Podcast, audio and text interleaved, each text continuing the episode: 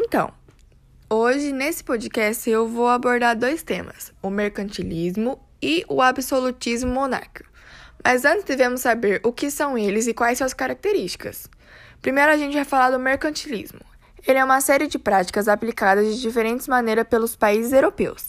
A diferença na forma de praticar o mercantilismo ocorre de acordo com os interesses e a realidade de cada país. Eu vou falar três características do mercantilismo. A primeira é o metalismo ou bulinismo. É a ideia de realizar riquezas econômicas quantificando metais preciosos. Sua teoria remonta ao período moderno, quando o metal era considerado moeda de troca, geralmente confundido com dinheiro ou capital.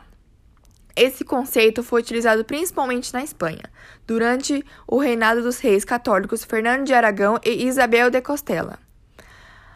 Essa prática coincidiu exatamente com o período em que os espanhóis traziam enorme quantidade de metais preciosos de suas colônias da América. A segunda característica é o cobertismo. É um sistema econômico protecionista criado pelo estadista francês Jean Baptiste Colbert. O tipo de sistema que protege a indústria e o comércio do país é caracterizada pela adoção de leis que cobraram impostos sobre a produção dos estrangeiros, para não aprovar ou dificultar a importação de determinados produtos. E a última característica é a balança comercial favorável, que inclui a redução das importações e o aumento das exportações para manter a balança comercial do país e proteger as empresas nacionais, tentando assim proteger a economia do país tanto quanto possível por meio de tarifas. O segundo assunto comentado é o absolutismo monárquico, que foi uma forma do governo muito comum na Europa no século XVI ao XIX, defendendo a teoria do rei de poder absoluto sobre todo o país. Em comparação com o período autocrático, o poder do rei na Idade Média foi considerado limitado, porque havia muitas divisões políticas. A influência do rei dependia das relações entre os estados vassalos. A troca de graças entre o rei e a nobreza garantiu o verdadeiro poder. Aqui vai uma das seis características do absolutismo monárquico. A primeira é a centralização limitada do poder nas mãos dos monarcas, que era países autoritários em que o monarca tem autonomia para emitir ordens e tomar decisões sem ter que satisfazer os tribunais ou outras instituições soberanas. Em outras palavras, eles apenas decidiam fazer efeito. A segunda característica era sobre os monarcas que tinham autonomia para inferir em assuntos religiosos. A influência da monarquia se reflete na religiosa da população. A religião pela, pelo monarca deve seguir o assunto. A igreja também é diretamente afetada pelo despotismo porque o monarca é responsável pela nomeação do clero e despotismo varia de acordo com a aplicação. Por exemplo, na França, alguns teóricos, como Jacques Boussault, acreditam que o poder do monarca é um presente de Deus.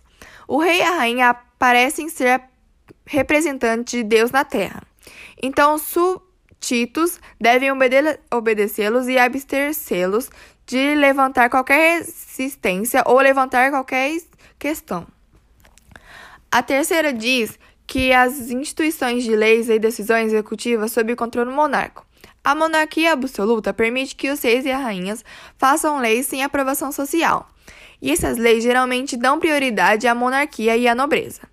Os nobres gozavam de privilégios durante o regime autocrático e até incentavam vários impostos. Também não tinha direito favorável ao pessoal do rei. Os monarcas também tinham autonomia para criar impostos para financiar suas guerras e projetos. O quarto caracteriza o poder dos monarcas era hereditário. Era um monarca autocrático, reina por toda a vida, e o trono é automaticamente ocupado por seus descendentes após a morte. Como poder autocrático, o passado de gera geração em geração. Ele tem se concentrado na mesma família e dinastia por muitos anos. A quinta fala, falava sobre o mercantilismo, ter sido o principal sistema econômico do absolutismo. O sistema é baseado na intervenção do Estado na economia nacional. A monarquia incentiva a burguesia a realização de exploração marítima e a expansão do comércio, porque acredita que quanto mais metais preciosos se acumulam, maior o desenvolvimento do país e a sua reputação internacional. Por sua vez, a burguesia favoreceu o poder do rei, porque a burguesia percebeu que faltava de a falta de unidades físicas e monetárias não era boa para os negócios do rei. Não existia moeda com valor predefinido, o que tem causado algumas situações inesperadas é intempestivas na condução das atividades comerciais, pelo que a burguesia é favorável ao estabelecimento de autoridades que possam definir certos padrões.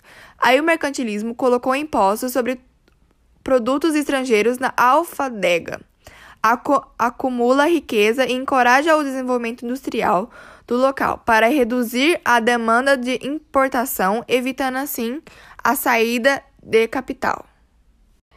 Esses dois temas têm uma enorme relação com as grandes navegações, pois os períodos em que as nações europeias, como Portugal, Espanha, França e Inglaterra, iniciaram o processo de exploração e conquista de novos territórios.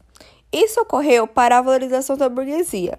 Assim, começou a busca de metais preciosos, busca de especiarias, expansão de fé, tentativas de alívio de tensões sociais, ocupação de guerra para prestigiar os nobres, o renascimento cultural e o surgimento de bússolas, caravelas e desenvolvimento cartografia.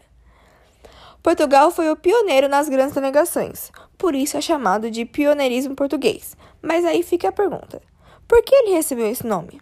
Ele recebeu esse nome porque foi o primeiro a pôr os pés no mar. A sua posição geográfica é superior em geral, usaram a situação histórica, política, geográfica e econômica para proporcionar uma clara vantagem para a co competição marítima. Isso tudo foi ao longo do século XV. E a estabilidade política decorre do apoio da aristocracia portuguesa e do pioneirismo como país europeu moderno. A localização, como amplo acesso ao Atlântico, robustez naval, navegador experiente e rica experiência no comércio europeu.